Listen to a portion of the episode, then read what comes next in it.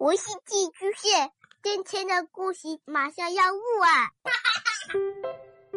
孩子的世界充满了色彩和欢乐，用有温度的声音讲你爱听的故事。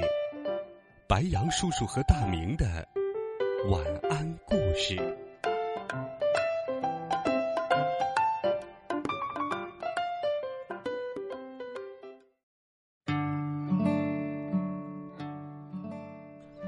小朋友们，晚上好！欢迎收听白杨叔叔讲故事。还记得在很久以前，白杨叔叔给你讲过一本叫做《胡萝卜怪》的故事，你还记得吗？今天，白杨叔叔为你带来《胡萝卜怪》的作者的另一本有趣的和小鬼怪有关的故事，一起来听《内裤怪》。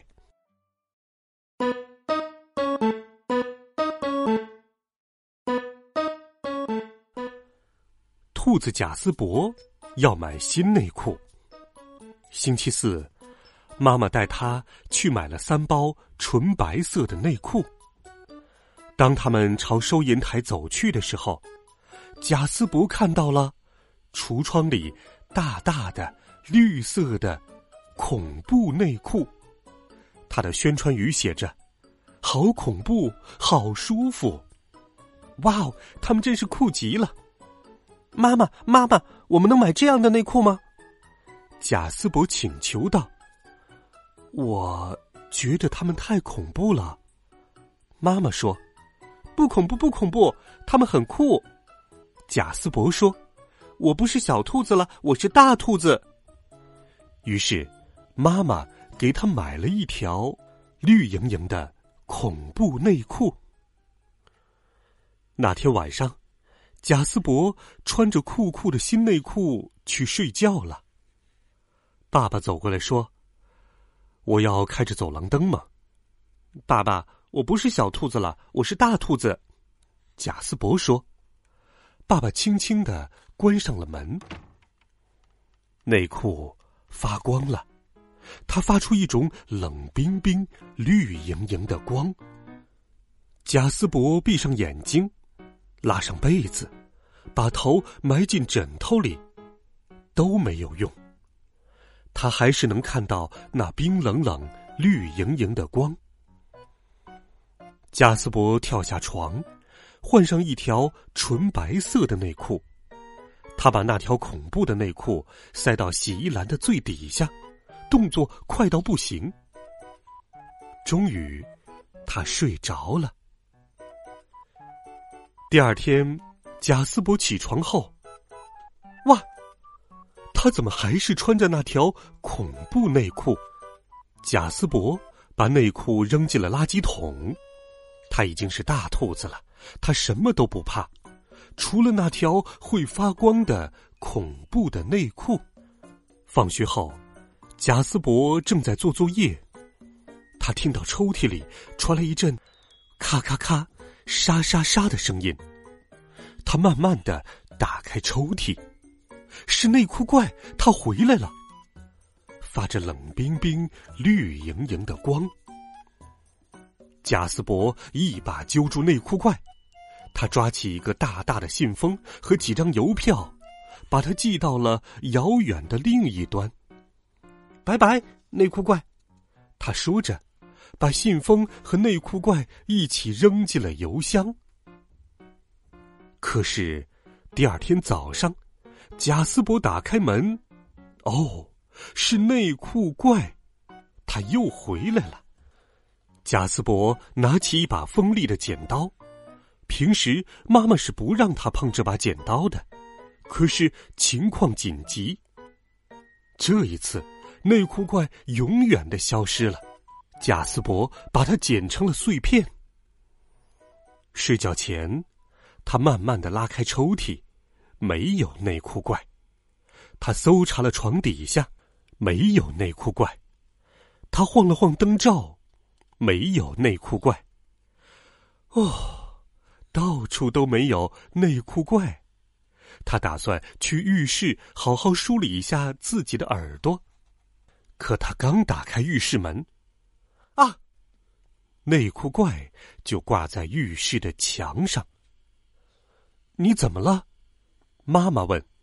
没，没事。贾斯伯说：“一只大兔子是不可能被自己的内裤吓坏的。”他抓住内裤怪，拿起一把铲子，骑上自行车冲了出去。他骑呀骑，骑呀骑，一直骑到了深山里。贾斯伯开始挖洞，他挖了一个又深又黑的洞，而且百分之百防内裤。他把内裤怪扔进洞里，内裤怪在洞底发出冷冰冰、绿莹莹的光。但是没过多久，贾斯伯就把洞用土填平了，他看不到内裤怪了。贾斯伯一回到家，就轻手轻脚的走向抽屉，内裤怪不可能在里面了，绝对不可能。对吧？他拉开抽屉，看了看，没有内裤怪，只有纯白色的内裤。贾斯伯满意的关上灯，在黑暗里，贾斯伯睁开了眼睛。这里真黑呀，对大兔子来说，也挺黑的。贾斯伯打开了灯。看着不发光的纯白色内裤，他突然想到了什么。也许内裤怪也会怕黑吧。贾斯伯带上铲子，骑上自行车，来到了山坡上。他挖呀挖呀，找出了内裤怪。虽然内裤怪沾了点泥，不过那柔和的、绿莹莹的光。充满了房间。第二天，贾斯伯带上所有的零花钱，自己去了内裤店，像一只大兔子那样。那天晚上，贾斯伯一点都没有害怕，他微笑着躺下睡觉。他的内裤怪们也一样，因为他们终于找到了不怕内裤怪的主人。好了，孩子们，就是这样的一个有趣的和小鬼怪有关的故事。当然了，内裤怪、胡萝卜怪都是不存在的啦。希望你能够喜欢这个故事。如果要听作者的另一本《胡萝卜怪》的话，在今天故事的下方点击链接，就可以收听白杨叔叔之前讲到的胡萝卜怪的故事了。